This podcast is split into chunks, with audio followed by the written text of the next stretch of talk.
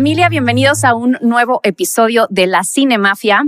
Como ya les habíamos dicho, en este programa queremos traerles lo mejor de lo mejor a los especialistas número uno en cada tema que vamos a tratar. Y en esta ocasión, como vamos a hablar de Elvis Presley, eh, tanto la película como su vida, tenemos como invitado especial nada más y nada menos que a Benjamín Salcedo, quien fue durante 20 años director de la revista Rolling Stone. De hecho, le tocó fundarla en México. Entonces, bueno, pues Benjamín, bienvenido. Gracias, Pam. Gracias. Honor. No, el, el honor es mío. Qué gusto estar aquí.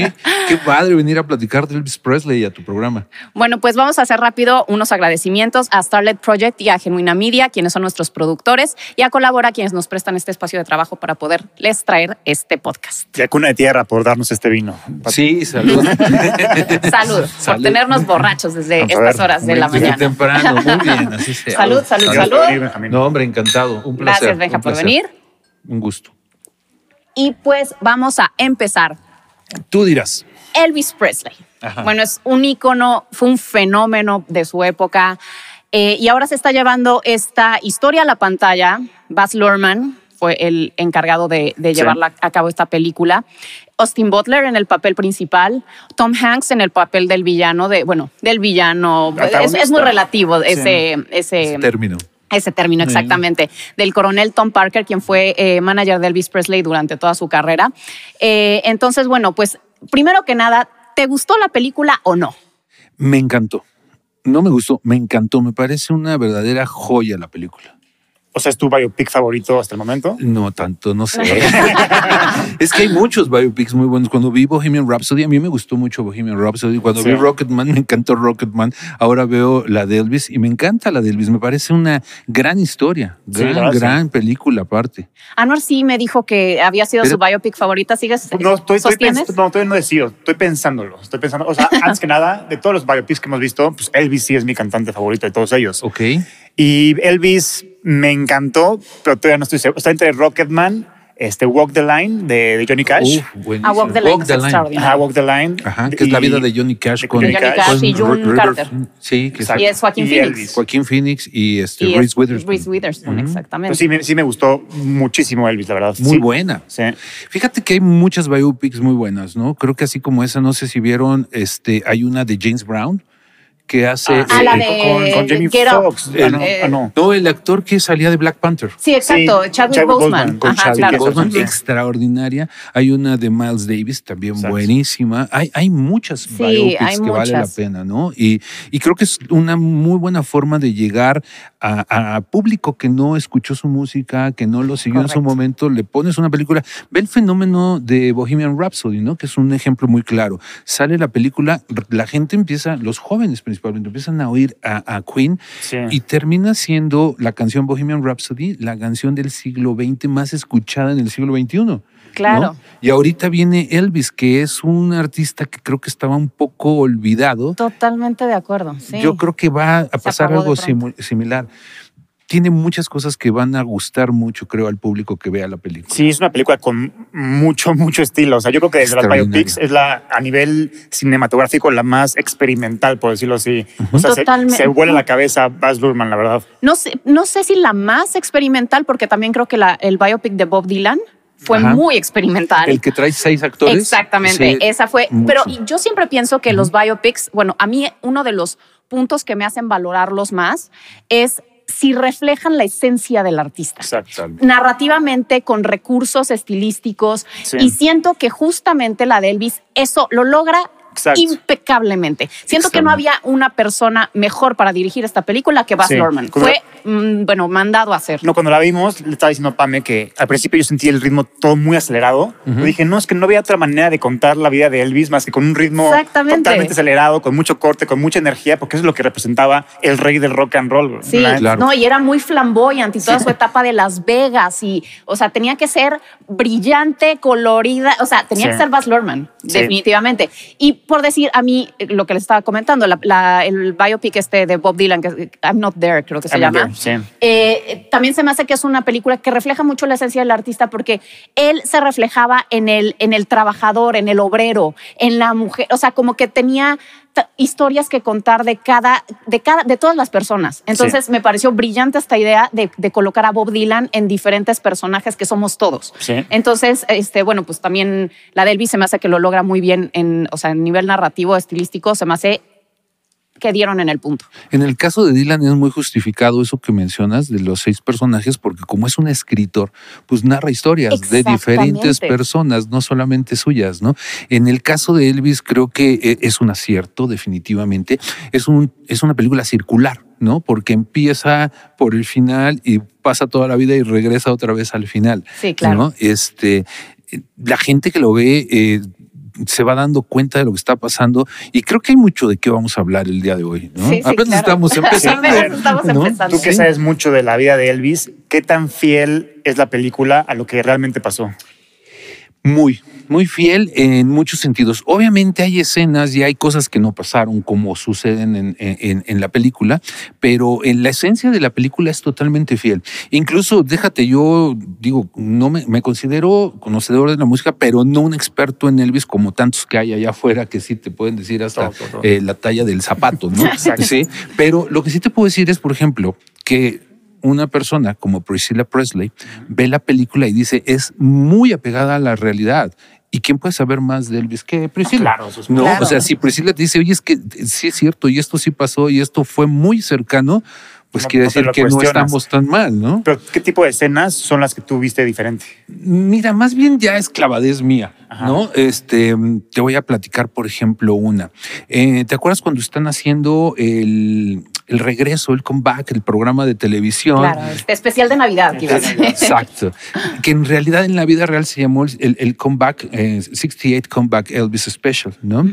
Eh, cuando están filmando esto, ¿te acuerdas que es cuando matan a Robert Kennedy, al senador? Claro, claro. Y se para y todos ven la tele y todo eso. En fechas no coincide, o sea, eso Ah. pasa posteriormente. eh, es un especial de Navidad, al otro muere en junio, julio, una cosa así. Ah, Entonces ahí hay un, un desfase de tiempo. Nada grave, ¿no? Na- Claro. na- nada, nada, nada grave. Está muy apegada a, a la realidad. Eh, creo que están incluso exaltados algunos personajes, ¿no? Eh, no sé ustedes y me gustaría más bien ahora yo preguntarles a ustedes, ¿no? Las actuaciones, eh, ya mencionaste a Austin, pero ¿qué opinan ustedes, por ejemplo, de dos actuaciones? Primero voy con Tom Hanks. ¿Qué te parece a ti? Bueno, a mí Tom Hanks siento que es como ese árbol que nunca deja de dar frutos. siento que Tom Hanks es Sí. imparable. O sea, y cada vez que dices, bueno, pues, es, o sea, como que sí, Tom Hanks, pero ya estamos tan acostumbrados a verlo que es como, ay, ajá, Tom Hanks. Y regresa con otro papel chingón. Y Sí. regresa con otro papel. O sea, de verdad es un tipo que se reinventa constantemente. Y aquí haciéndole de un, como te decía, villano, la palabra es, es, es un poco, bueno, pues relativa. Pero, pero llevando este, porque para empezar, la historia se cuenta desde los ojos de, ¿De él? de- del Sí, coronel exacto. Tom, Park- Tom Parker. Este siento que, que verlo en este tipo de papeles, porque Tom Hanks, a ver, no sé si sepan este dato, pero una vez hicieron una encuesta en Estados Unidos que de todos los ciudadanos de Estados Unidos, ¿quién te gustaría que fuera candidato a presidente? ¿O ¿A quién le tienes más confianza para dejar el país en, en las Hanks. manos? Tom, Tom Hanks, Hanks. fue el número uno. O sea, es un tipo queridísimo en Estados Claro, Unidos, sí. respetadísimo. Y verlo hacer este papel de villano, de, Sí. de- o sea, de alguien que le des, bueno, pues no le des, hizo y deshizo al personaje. O sea, lo, lo creó, le dio muchísimo, fue un gran estratega. eh, a mí esa escena en la que están los, los botones de I hate Elvis, que odio a Elvis. Y este, o sea, por, como estrategia de marketing. Ajá. O sea, dices, este es un, es un tipo que, que le aportó mucho a la carrera, también le quitó, bueno, le quitó mucho o le, tal vez lo frenó mucho, no lo dejó crecer como hubiera podido ser, no lo dejó hacer giras internacionales por su tema le- legal. Este, entonces, pues es este personaje que tiene estos claroscuros, ¿no? Sí, Sí, le quitó mucho, Pam. Bueno. Sí. 50% te parece poco? que ganó. Bueno, sea- bueno, pero es que no sabemos, o sea, es contrafactual, no sabemos si Elvis hubiera sido el mismo Elvis si no hubiera contado con el apoyo del coronel Tom Parker. Entonces, no, digo, también le dio mucho y le quitó mucho. Totalmente de acuerdo contigo. Y luego, o sea, yo normalmente, yo amo a Tom Hanks, es mi actor favorito, yo creo. Y siempre hace papeles muy carismáticos y entrañables, pero esta vez lo hace, hace un güey muy humano, pero odioso. Y a mí se me olvidó totalmente por un momento la película que era Tom Hanks. Totalmente. Entonces, eso habla del nivel del actor que, que es este E-. Es un tipo que alucinas. O sea, Sí. a- a- en la película de repente dices, y- no, pu- no, sé, lo quieres insultar, dices, no, no puede ser que seas tan desgraciado. Es ¿no? que además un manipulador de primera, o sea, alguien que llegaba en el momento preciso sabía cómo sacar la palabra indicada para que eh, para manipular al papá, para y había involucrado a toda la familia para tenerlos como de las cuerdas Sí. y poderlas jalar cuando quería. O sea, es brillante, la verdad. Sí. Y ahora les voy a preguntar algo más. Parece que estoy haciendo Sí, sí, entrevista yo. ¿verdad? Échale, pero, está padre, está, me gusta, me gusta la idea. Cambiamos los roles. Así como hay un manipulador, un tipo controlador, un tipo que hace lo que le da la gana, para que eso suceda, tiene que haber un tipo que se preste y que se deje. Totalmente. Sí. Sí. dialéctica del esclavo y el nuestro. Pues entonces Elvis es un Sí, sí, sí, totalmente. Pues es que al final Elvis termina siendo esclavo del Sí. coronel Tom Y al principio era pues, era un chavito, no tenía ni idea de nada y, este, y confió en él, más que nada, ¿no? Pero como dice Pam, o sea, cuando ya iba decidido a mandarlo al demonio, el otro le abría Se la ventana y le decía, mira, ves ese hotel, ¿te gustaría No, sabía, inaugurarlo?" sabía cómo llegarle, sabía cómo manipularlo, sabía seis cómo... meses, seis Sí. meses y después haces lo que quieres. Y lo Sí. manipulaba y hacía lo que le daba la gana. Totalmente. Sí, es un desgraciado. Creo que, eh, imagínate, en- vamos a pensar un poco en épocas, que creo que esto es una parte muy interesante para la gente, ¿no? Eh, estamos hablando obviamente de un Elvis que es el primero, es el inicio, es el arranque del rock and roll. Y no porque sea el único que lo hacía, lo hacían muchos artistas, incluso él es un intérprete, Chuck Berry le componía, Willie Dixon le componía, Little Richard cantaba sus canciones, etcétera, era muy amigo de, de- de todos ellos. A lo que B.B. voy King, que también ahí por ahí hace un- King, por ejemplo, que está, está un- un- aparece ahí brevemente. eh, eh, tiene mucha importancia B.B. King en la, en, en la vida de, de Elvis, ¿no? Pero ahí arranca todo. Pero cuando llegamos a los años 70, eh, su residencia, sus últimos años, si nosotros nos ubicamos en el 70, ya los Beatles ya se habían separado. Claro. Los sí, sí. Rolling Stones giraban por todo el mundo, iban a Japón, a Australia, a Norteamérica, a todo el mundo. Led Zeppelin volaba en su propio avión, o sea, y Elvis estaba guardado en un hotel. No lo dejaban salir de Estados Unidos. Lo más lejos que llegó fue Hawái, donde hacen el especial este vía satélite. Sí, claro. Es lo más lejos que llega. Y Hawái también en Estados Unidos. en o sea que en su- no sale del país. En su jaula de oro, como le decían. Exacto. Sí. Y, eh, le cuesta el matrimonio, le cuesta todo tipo de relaciones. Pero el segundo personaje del que yo les quiero preguntar es del papá. ¿Qué opinan del papá? Pues Pues es que el papá, yo siento que la falta, justamente siento que ahí hay una ausencia eh, medio de padre, que por eso Elvis termina estando tan a la merced del coronel Parker. Siento que la figura paterna de Elvis es tan débil que, y, y bueno, pues además tenía antecedentes penales, era un tipo que ya tenía como un, Sí. un récord criminal, o la verdad no, desconozco ahí sí a, a qué se debió ese, esa situación con el papá de Elvis. Pero eh, no sé si tú sabes. Sale en la película, es un tema de un, un- un fraude. un- Ah, una ok, cosa así ok. Como no, no lo entendí No, entonces. no tan grave. O sea, es que sale en caricatura a lo mejor. Ah, ya, ya, ya. Sí, ya. esa, esa parte sí no la entendí. Ah, es cuando sale como el, cómic, cómic. exacto. Ajá, ok, Sí. ok. Este, pero sí siento que, pues el papá como que nunca pudo recuperar una, como, como pues este autor, este tema debe ser una autoridad para él. Entonces siento que se, llega el coronel Tom Parker a tomar ese rol en la familia, porque además incluye al papá como empleado, básicamente. Entonces, este, pues, pues, sí, ver, ahí o se sea, perdió mucha no- de la Nada preparó el papá para la fama que llegó su hijo. Entonces, pues obviamente no sabía ni qué hacer con él, ni cómo educarlo, ni cómo ayudarlo, ni nada. Confió en el coronel tal cual. Pero ¿No? es un obstáculo en su vida toda la vida. Sí, siempre es un obstáculo el papá porque él, digo, él es un hijo devoto y bueno y siempre proveyendo a la mamá, al papá, a los, herm- a los primos, a los sobrinos, a todo el mundo, pero el papá le estorba toda la vida, hasta el final, tú lo ves, hay- una escena que es tristísima, no quiero spoilearles la película, pero ya la verán y les parecerá igual de triste. Cuando está en, en- en su cuarto oscuro, ¿no? Y entra el papá con su cara de, de, de- de- de- Sí, sí, de- de sí. tarado, diciendo como la volví a regar, soy un torpe, ¿no? Y Luis le dice, "Pues, dile que vamos a seguir trabajando con él, o sea, no tengo opción, sí, sí, sí. ¿no? Y ahí te das cuenta de que él mismo, Elvis sabe que ya valió el resto de Exacto. su vida y que el papá fue el causante y el papá lo único que hace es se da la vuelta y va a avisarle al otro de que tiene que seguir. Sí, y, o y- sea, y él, él, es una falta de... administraba el dinero y hasta le dice a Elvis como, güey, cabrón, era tu trabajo ayudarme Sí, a no sí. gastar de más, cabrón, y, y me dejaste de caer, literalmente. Y, y yo creo que aquí hay un detalle. Digo, cualquiera con dos centímetros de frente diría, ah, sí, pues a ver, un abogado, ¿no? Claro, exacto. Oye. a ver, vamos a ver cómo salimos. Vamos a analizar toda esta lista de gastos que nos está mandando Me este. estás No, poniendo pues que nada. 100 Así, dólares de tal día, enséñame la factura, Claro. dónde está la nota, dónde está el recibo, dónde está algo, Sí, ¿no? Oye, que el papá está involucrado, pues el papá lo, lo acusas de torpeza suprema, ¿no? Y- y- y negligencia. claro, es tonto, el señor es tonto, le vio la cara el, el coronel, pero le faltó, le faltó malicia también a, a Elvis, ¿no? Sí. Porque tenía todo el dinero Sí. del mundo, podía haber agarrado al mejor abogado del mundo y agarrar y decir, a ver, ayúdame, tengo esta bronca, ¿cómo le hacemos? Totalmente, pero es increíble pensar que quien fue en algún momento el artista número uno de la época terminó siendo esclavo. O sea, Es un esclavo. Elvis era un esclavo. Sí, está cañón.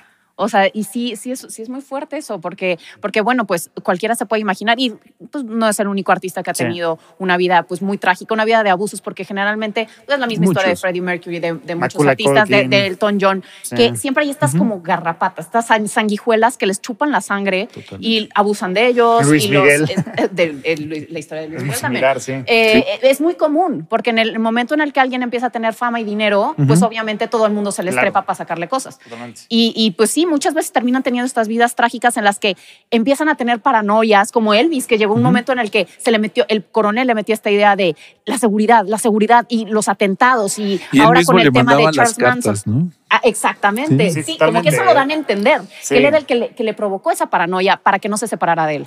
Y porque no se quisiera ir tampoco, Ajá, ¿no? claro. Porque se Y aparte, aparte de todo lo que dicen que es totalmente cierto, aparte el momento coincide. Manson, Sharon Tate, Sí, sí. los asesinatos Kennedy. de Kennedy, el de Martin Luther King, el Sí, de todos ellos, ¿no? O sea, John Lennon.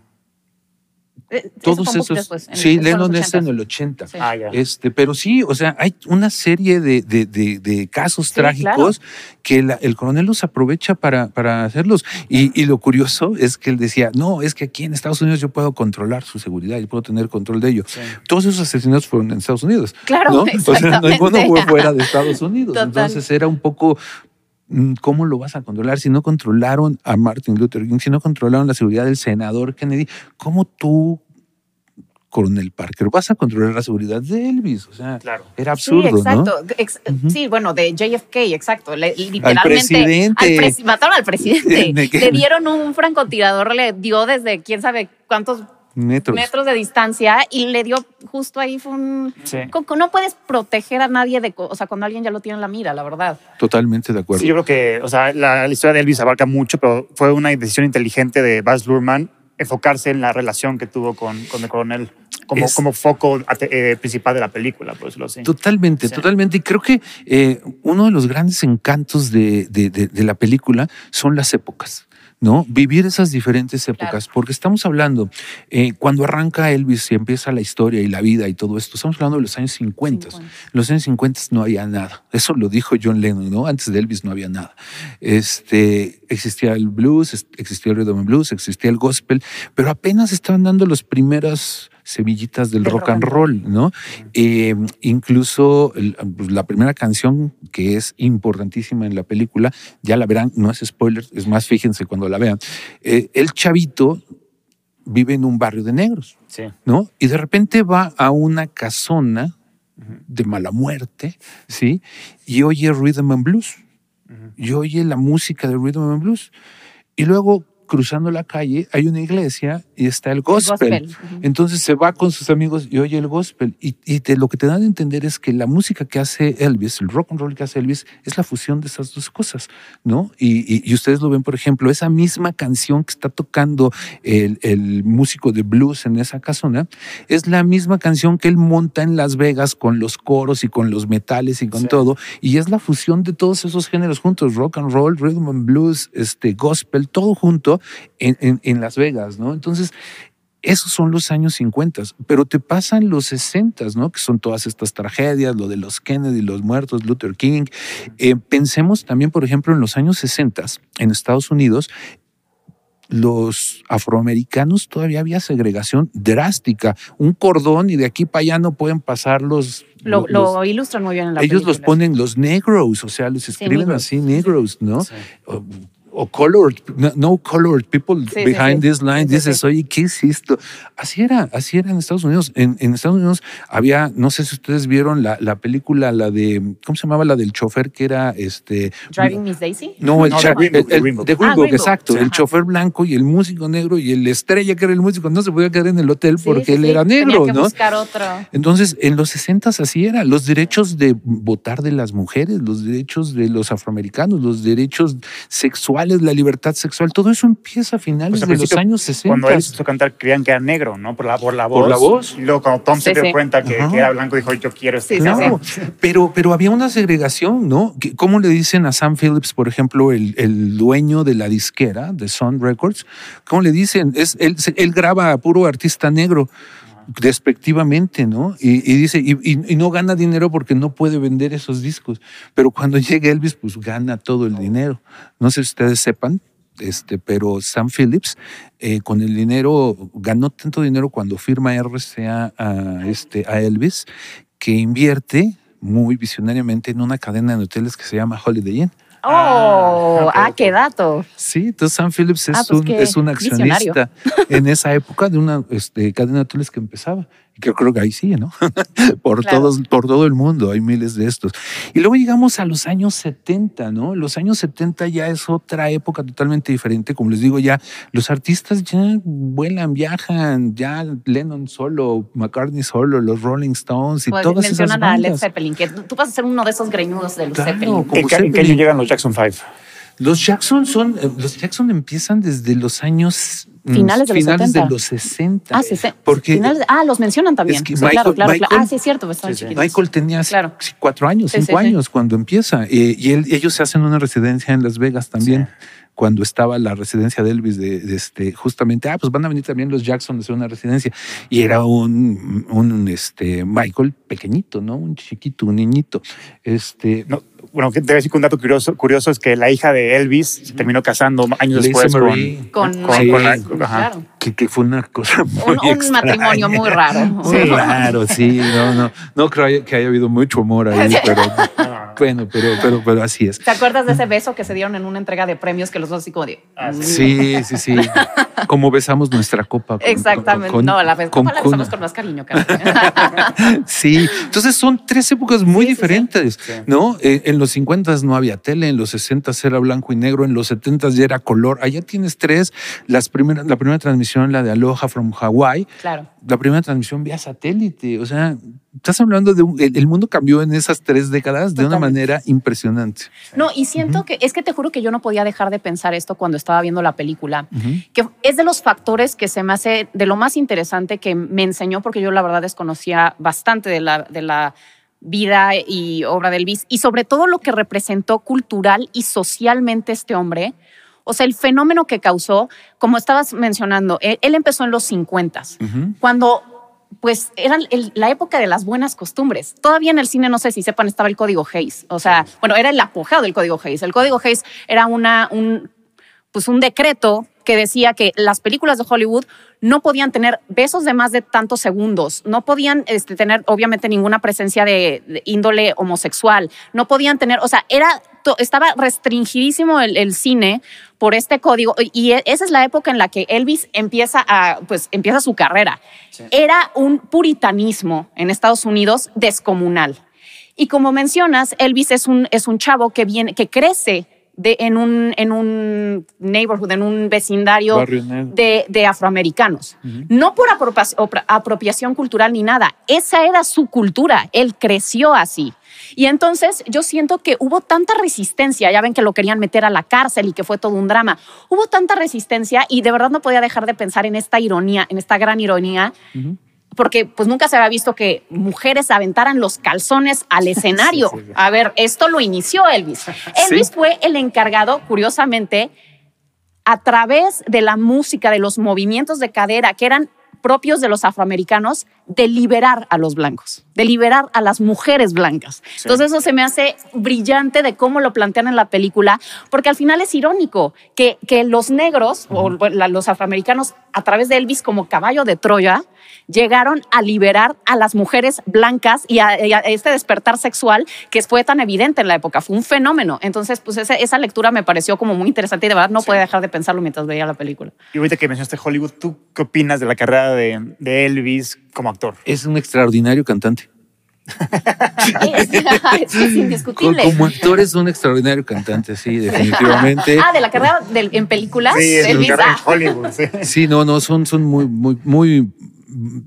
va a sonar feo el término, pero son películas muy baratas, ¿no? Sí. son baratitas, así de hacerte tres. Ven, chafas. muy chafas, muy chafas, muy malas, ¿no? Y creo que lo más valioso de esas películas eran las canciones, ¿no? La de Another, A Little Bit Conversation, A Little More Action, es de ahí, es de una película. Este, hay muchas canciones muy importantes de Elvis que salen en las películas y ya después las vas a encontrar solamente eh, en. Pues el de Viva Las Vegas también es de una película. Viva Las Vegas es de, de una película. Fíjate que ahorita que estabas mencionando eso, eh, este, me provocas algo muy importante, ¿no? dices, Elvis eh, empezó a incitar a la gente con sus movimientos. Eh, recordemos que Estados Unidos viene de una guerra mundial en los 40, ¿no? Los 50 es apenas como la estabilización del American Way of Life, de cómo debe de ser, de papá, mamá, casa bonita, créditos, los, primeros electrodomésticos, los primeros carros así familiares y todo eso. Eh, la gente estaba muy inocente, muy, muy, muy naive totalmente, ¿no? y dentro de la cultura afroamericana eso era natural, era sensual, se bailaba de esa manera.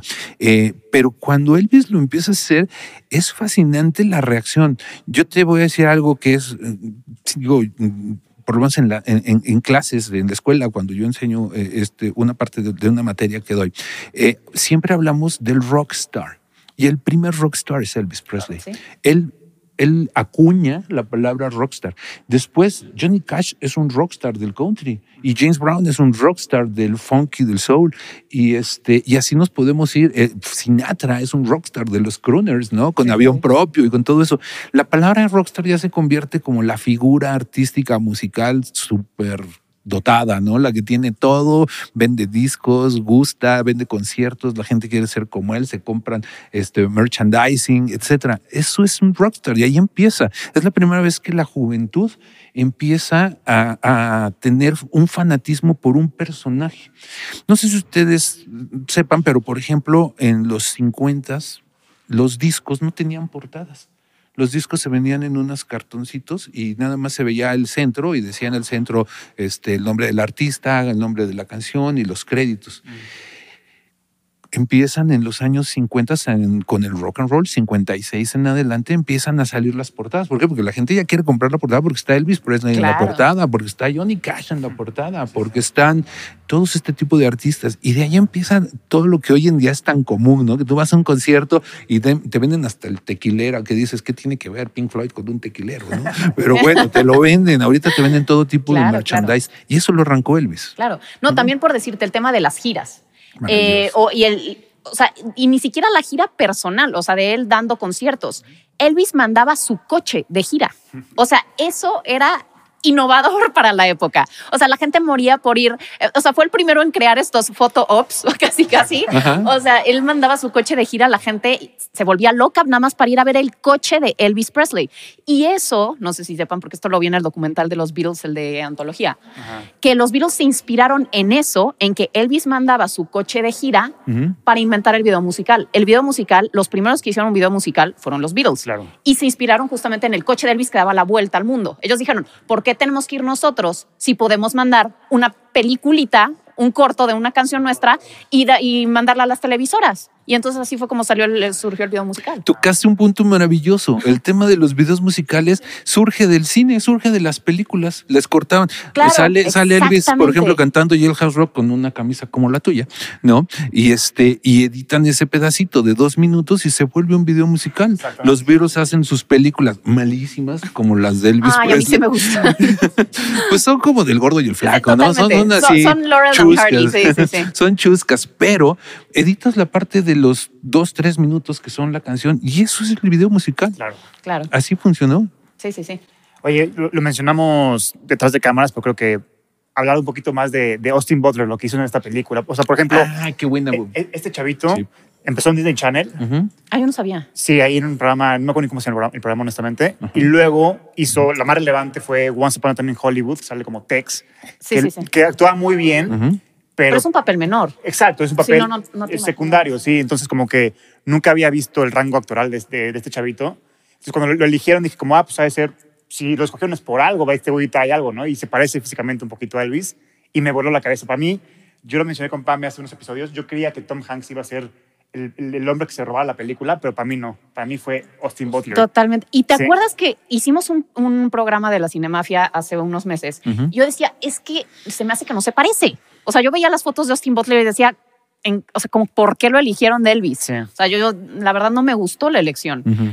Y cu- en la película yo decía, a ver, había partes en las que eh, sentía que lo estaba viendo. Sí, o sea, se en- lo encarnó, pero como, o sea. Sí, de sí. verdad impresionante, me encantó. Y además le dio mucho de su, o sea, le inyectó mucho de su personalidad al, al personaje, porque no, no se veía como imitador. O sea, lo, yo siento que, que fue una extraordinaria elección este chavo para ser Claro. A Elvis. Y, este, y bueno. No, diga, diga. Es que está- va muy bien. Este, fíjate que yo ahí tengo un temita. Lo que dijiste no se parece tanto a Elvis. Hay una diferencia ahí física. Sí. Hay partes en, en- durante la película en que sí, o sea, entre copete, Y ropa y eso y eso. Está cañón, sí, sí. ya dices, ay, ¿cuál es cuál, no? Sí. Físicamente su, su, su cuerpo, su estructura es totalmente Elvis Presley. Pero yo te quiero hacer una pregunta como buena mujer.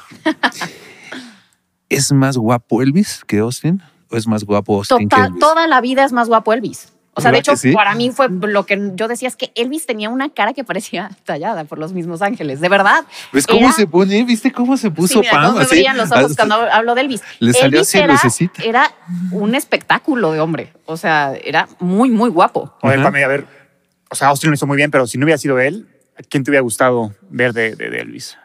Híjole, la verdad no, no. Y, y fíjate que lo pensé cuando, cuando lo escogió, dije, la verdad no me gusta, dije, ¿a quién hubiera escogido? Y estuve como pensando y pensando y la verdad no, no, Sí. no, no se me ocurre alguien que, que tenga esa cara tan hermosa que tenía ese tipo. No, no, no podría pensar en alguien. Es como Rami Malek, ¿no? Que no se parece tanto a Freddie Mercury, se parecen más a otros actores, pero Que lo ya arreglamos, bien que, que se parecen más los otros tres de Queen, son idénticos. Sí, Exacto. Sí. De Brian May. Es decir, De verdad que no, es su no, clon. lo, No, no lo- Brian May está cañón. es su clon, sí. es su clon. Lo bueno es que no habla creo, toda la, la- la película. Exacto. Eso fue lo que no me gustó de Bohemian Rhapsody, que siento que los demás les valieron gorro y que ni te enteraste de quiénes Y, eran. y sabes qué es lo curioso? Que la historia está aprobada por ellos dos. O sea, la historia salió porque la aprobaron May y- Entre y, todos, y sí, Taylor. claro. Pero tienes un punto muy bueno con, con- con Austin. Eh, la, la forma de la cara de Austin es más redonda. Los ojos muy juntos. Y Eso es más, sí, de cara sí. así más, este, no sé cómo describirla, como más prolongada, la- la- la más marcada la Los quijada. labios muy, muy gruesecitos. Los ojos son muy expresivos ambos, pero él era, era, sí, era incomparable. sí, Elvis, era ¿no? como un, Sí. un Sí. Adonis, era un dios. A mí el físico nunca me llamó la atención. A mí lo que me preocupaba de Austin al principio era su rango actoral, que dije como... Sí, pues, bueno, obviamente. No lo conozco Claro, tanto claro. este güey para... Lo hizo juzgar. Lo hizo demasiado No sé, bien. Lo hizo No sé si sepan que cuando, eh, bueno, esto es una anécdota que escuché el otro día contar a Austin Butler. Cuando le marca Baz Luhrmann por teléfono para decirle que se había ganado el, ¿El papel? el papel, ves esa escena en la que sale el coronel Parker con, con Elvis en la rueda de la Sí. fortuna y que le dice, ¿Are you ready to fly, Mr. Presley? Y es así fue como le dijo este Ah, Baz. Luhrmann cuando are le you dice, ready to fly? Are you ready to Ah, fly. Mr. Presley? Y entonces ahí fue cuando, o sea, sí se enteró que sí le. Y lo está subió a la para rueda volar, de la señor Presley. Lo ¿Eh? subió a la rueda. ¿Eh? Lo subió a la rueda, bueno. Y arriba le dijo. No, lo subió a este niño tiene una carrera extraordinaria por delante después No. de lo que demostró, bueno. Está cañón. después de no haber hecho en realidad Lo que mencionamos es que papeles. seguramente va a estar nominado a los Oscars, pero no creemos que gane porque está muy chavito todavía. Como, o sea, y es parte de, de las condiciones de la academia, ¿no? Sí, un tengas poco una- que, que tengan una carrera un poco más sólida, Más pero sólida, yo creo que sí va a estar nominado. Sí, Sí, nominados. sí, sí, Tom sí, Hanks sí. y el Tom Hanks No, y Baz Luhrmann y también. Baz que a estar Luhrmann y el nominado. editor y el mezclador La de sonido. cinematografía. Pero todo también es ¿No has visto el póster dirigido por Lurman, producido por Lurman, escrito por Lurman, actuado claro, por Lurman, del por Lurman. este, Totalmente. Es que a mí Luhrmann. exacto. Sí. A mí Baz Luhrmann lo admiro mucho porque se me hace de esos directores que es muy palpable a través de, lo, de, de, pues, de, su, de su obra cómo disfruta hacer cine. Sí. Se ve que se la pasa, se ve que es un, eh, eh, una atención al detalle, un, cuidado, una, un afecto por lo que está haciendo. O sea, siempre. Y es alguien muy audaz, es alguien que no, que no, no, no, o sea, no se va con las medias tintas, es todo o nada, siempre en Sí. sus películas. Es, puede salir bien, puede salir mal, pero no, no teme arriesgarse. Y entonces, y eso es lo que me fascina de él. Y sus películas siempre están, no le teme a lo kitsch, no, no le teme a caer en lo kitsch. Ya Sí. sabes, es como, bueno, aquí vamos a meter y vamos a hacer una locura. Órale, va, ha- hagámoslo, ya sabes. Eso me encanta de él. También, o sea, como director es muy difícil encontrar tu voz, por decirlo así, y ella tiene una voz Claro, mega la- definida. ¿sí? Exactamente. Es Muy- inconfundible su estilo. Sí. Oye, y musicalmente, vamos a hablar de Elvis musicalmente. Creo que es Claro. muy importante porque eh, es una carrera breve. Parece que es larga, pero Se es murió a los carrera- 42, ¿no? Él muere a Sí. los 42 años, pero realmente su auge, su apogeo musical son tres años. ¿Tan poquito? Ahí te va. En lo- él empieza más o menos a, eh, a grabar a finales del 55, principios del 56, y su mayor obra, su obra más importante es los años 56 y 57. Acuérdate que después se va al ejército, regresa al ejército, se pone a hacer películas, y el comeback, que obviamente su nombre es como regresen a Elvis, ¿no? Sí, O sea, sí. Todos los artistas del momento, estamos hablando de 1968, imagínense los Beatles en su apogeo, ¿no? Este, Rolling Stones, Creedence, este, todos estos artistas estaban en, en auge, este, y todos decían, admiramos a Elvis, Elvis es el rey, este, nosotros somos lo que somos por Elvis, lo Claro. vimos en, vimos sus conciertos y sabíamos que queríamos ser como Elvis, Elvis Presley. Eh, a él lo traen de regreso en el 68, o sea, y en el 68 en el comeback, en el programa especial, si ustedes se fijan, canta todas las canciones de antaño. Hound Dog y este, todas, Don't Be Cruel y todas las canciones son de esa época. De hecho, mira, les traje para enseñarles este. No sé si se ve ahí en la cámara, supongo que sí. Este, este es el primer disco de Elvis Presley. Es una portada icónica. Eh, posteriormente la han usado varios otros Era lo que te iba a artistas. decir, es como la de, la de The Clash. The Clash, London Ajá, Calling, es London exactamente Calling, tomada la idea de los colores y las Cierto. letras puestas de esa manera. Así salió, este fue el primer disco de Elvis Presley con Sun Records. Ya ven que era la asistente novia de Sam Phillips, el de Sun Records, la que cree en Elvis y le decía, oye, es que es un chamaco que canta muy bien, es, es blanco y parece que canta como afroamericano, Sí. escúchalo. Y Sam no le tenía tanta confianza, creyeron en él, salió el disco y fue un éxito. Y este que está aquí es el segundo disco de Elvis Presley, eh, se llama solamente Elvis.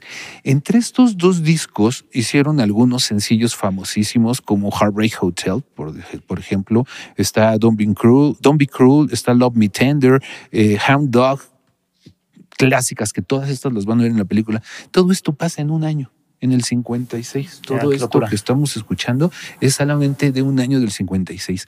Y después, ya cuando entra a Las Vegas, ya se vuelve un artista muy raro porque saca discos, a veces de una sola buena canción y puro relleno, ¿no? Mm. Ya. Entonces ya no es ese artista de que todo mundo conoce los discos y cómo se llama el disco y en qué disco viene tal.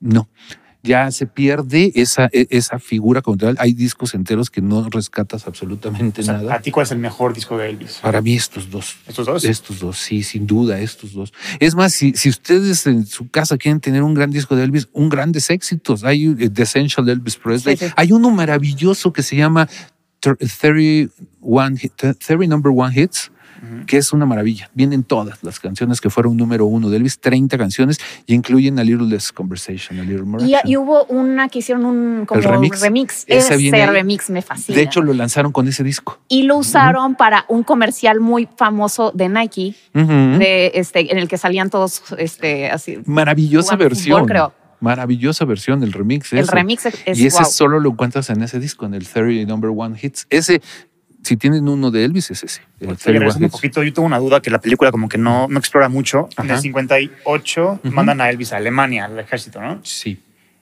¿Y qué hizo estando allá? O sea, ¿cuál fue su labor? O sea, no te la ponen.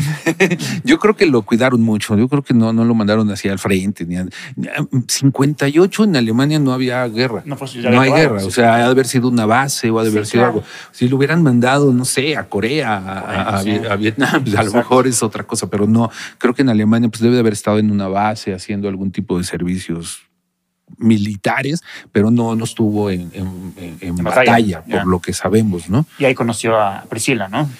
Creo, creo que conoce al papá de Priscila, creo que es Era un hija de general, un general, ¿no? Y, y en la película sale una Priscila más grandecita, porque según tengo yo entendido, cuando conoce a Priscila es una chavita creo que de 15 años, Sí. ¿no? Por eso está en su cuarto y no puede cerrar la puerta sí, del sí. cuarto cuando pasan los papás para ver qué está haciendo, ¿no? Que está platicando con Elvis. Entonces, este, lo manejan muy bien, lo manejan bien. Eh, eh, muy bonita la Muy bonita la niña, que hace el papel claro. de, de Priscila Ella Presley. tiene una película muy buena de. Night Shyamalan que la verdad no fue tan famosa, que se llama The Visit, La Visita. Véanla porque está A, wow. mí, me- a mí me fascina, es de lo mejor que ha hecho Shyamalan a mí también me parece de las películas más infravaloradas que hay. Pero Sí. bueno, sale esta niña y sale chiquitita. Bueno, se ve muy chavita. Yo la verdad no la reconocí Ah. de Priscila y lo hace súper bien. Sí. Muy bien. Pero como dices, o sea, bueno, que me estabas mencionando hace rato, tanto Priscila como Riley Keough, la nieta, todos, toda la familia salió a aplaudir la película, dado que sí muestra los claroscuros del personaje. Claro. O sea, es una película que te muestra que era un adicto, que te muestra que era sí. un dejado, que, que el, el- el- el Paranoico. manager lo, le daba Sí. 80 vueltas y lo, lo traía como idiota. O sea, te muestra todos los claroscuros del personaje y aún así la familia dijo, esto es muy fiel a la realidad Es que sí. y es una gran Así película. ser los biopics de todos. Totalmente. Enseñar al, hombre, al humano detrás de esta figura. Es lo que queremos ver la audiencia. Queremos ver a la persona, no, no, al, no a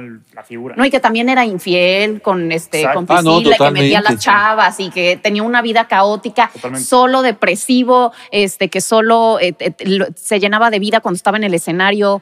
O sea, todos, todas esas cosas a mí me, me parece Ah, muy valioso que las aborden. Sí, sí.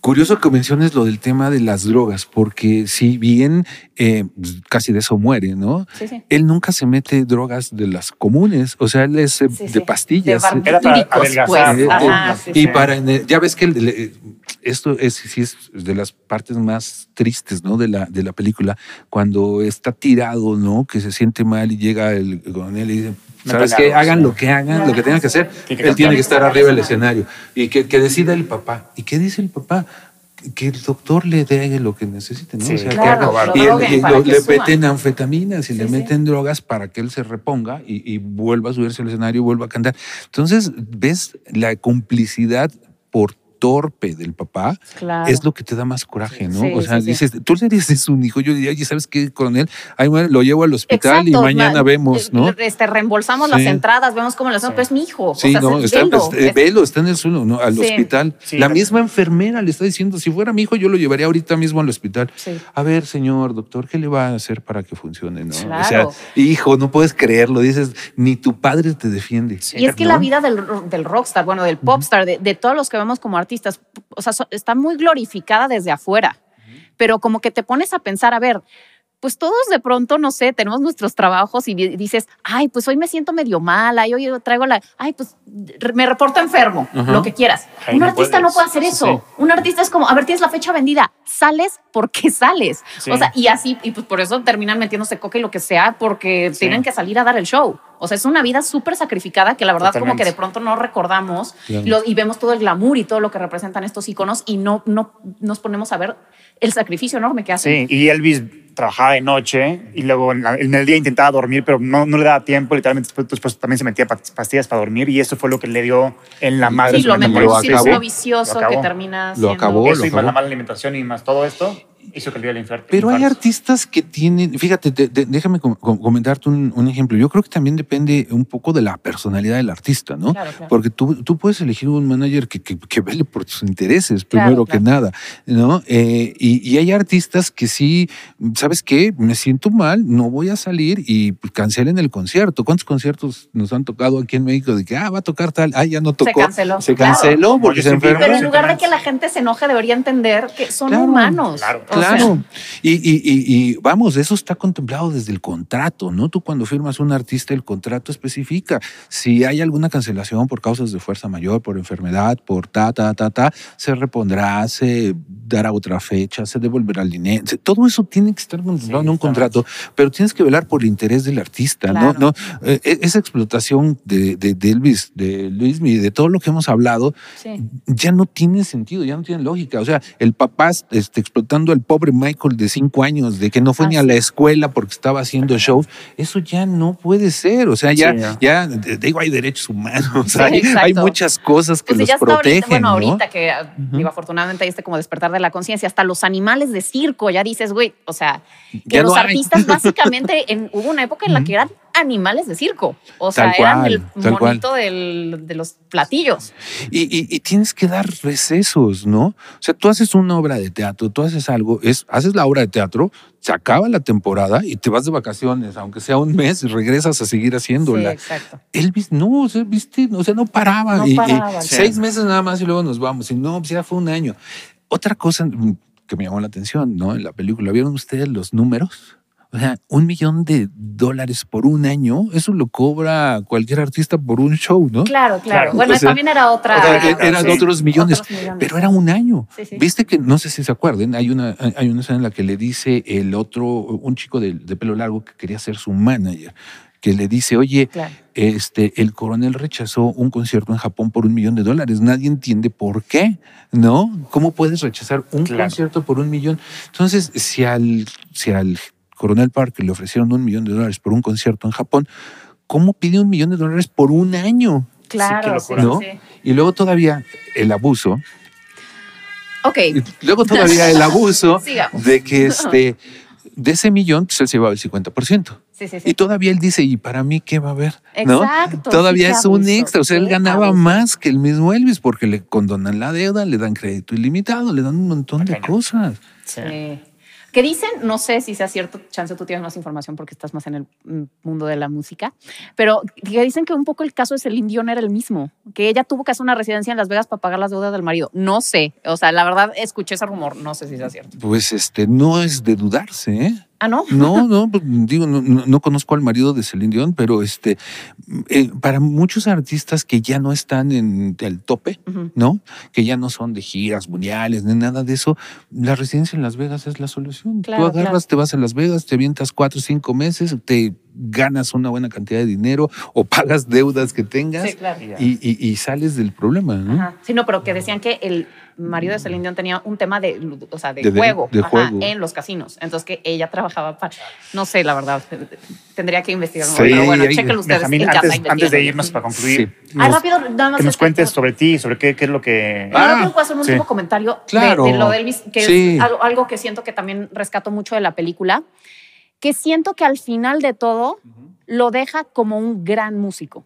Y eso también me pareció muy importante. Es un gran artista. Que al final él, o sea, y lo dice el, coronel Tom Parker, hasta en el último momento, cuando canta este Unchained, eh, Melody, en el piano, que dice, hasta el último momento lo hizo extraordinario. O sea, era, era un tipo que tocaba la guitarra, tocaba el piano, este, tenía una voz divina, bailaba, o sea, era un artista hecho y derecho, con un, con un como el propio Baz Luhrmann, con una atención al detalle, con un, un, muy exigente con su, con su trabajo. Con, y entonces eso me gusta mucho que al final lo dejan como el gran músico que es. Claro. Que era muy importante. Un, gran artista, un gran ejecutante, nunca compuso una sola canción. Sí, sí, sí. ¿No? es lo único que no entiende uno. ¿Cómo? O sea, eh, tenías todo para hacerlo y nunca compusiste una canción, pero toda la razón de lo que dices. O sea, sí, cantó el último día que dijo, la última vez que lo oí cantar, y ponen el video y dices, wow, qué voz todavía. Él ya es deplorable, pero la voz, dices. Pero tocando el piano, impresionante. Con un gran. impresionante. Hasta, como dice hasta su último respiro. Hasta el último. Aliento, hasta el último. Sí, sí, sí. Bueno, así cuéntanos de tu carrera, qué has hecho. De mi carrera, pues mira, yo te cuento, yo desde que terminé mi carrera de abogado, dije, no quiero ser abogado, me voy a dedicar a la música. Empecé a hacer radio, empecé a escribir en revistas. Eh, tuve la suerte de participar en muchas revistas, en estaciones de radio. Eh, lancé una primera revista propia de música que se llamaba Switch en los años 90. En el 2002 me llaman para, este, van a lanzar en México la Rolling Stone México y me, invitan a que participe como opción para, para ser el editor en jefe.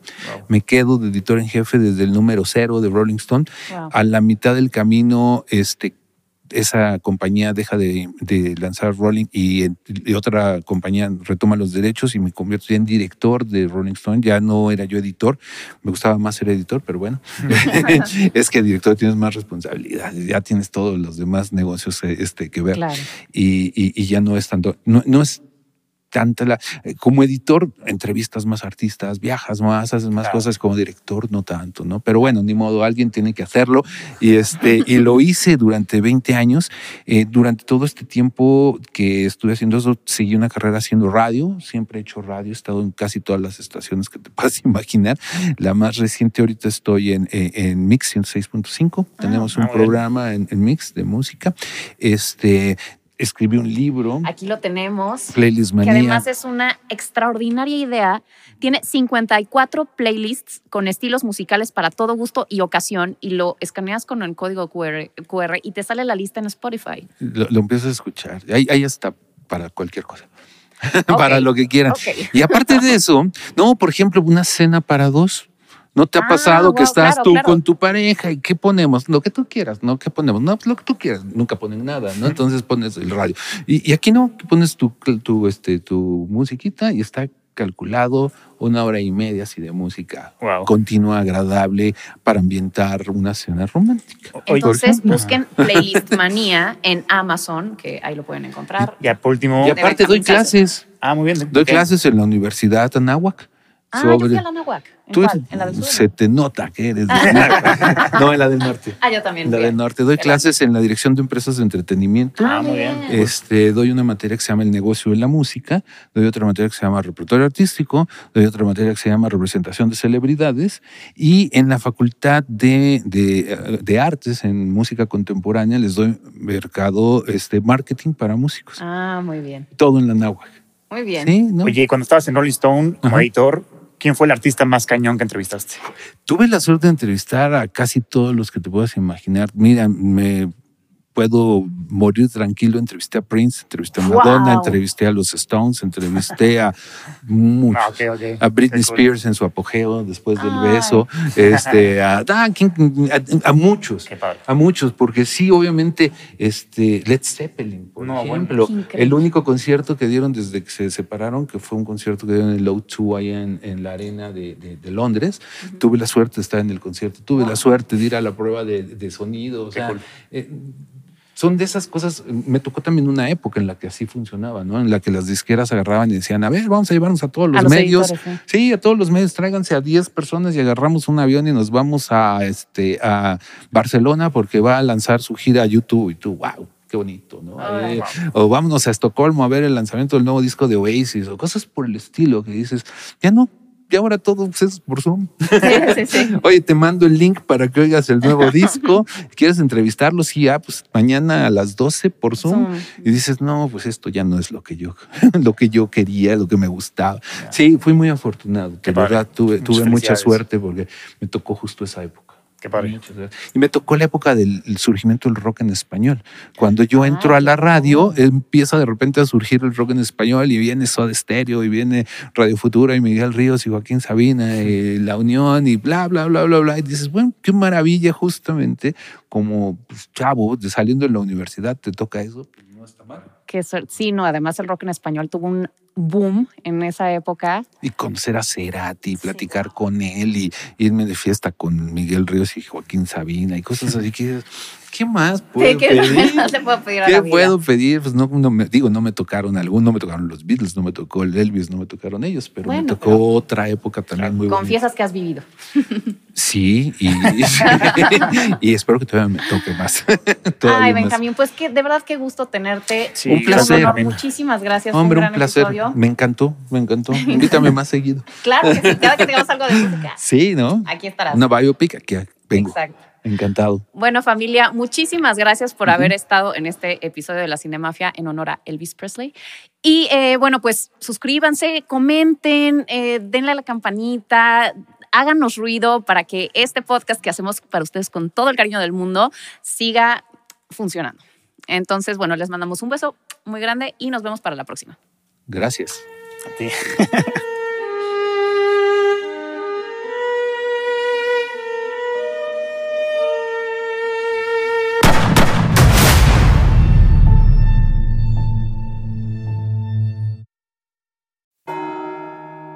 ¿Estás listo para explorar los rincones más oscuros de la mente humana? ¿Te atreves a desafiar lo desconocido? Bienvenido a la investigación donde cada susurro, cada sombra y cada misterio te sumergirá en un mundo de suspenso y terror. Suscríbete ahora y únete a nosotros en este viaje hacia lo inexplicable. Descubre historias que te van a hacer temblar en la oscuridad de la noche. Sala de investigación, el camino del misterio.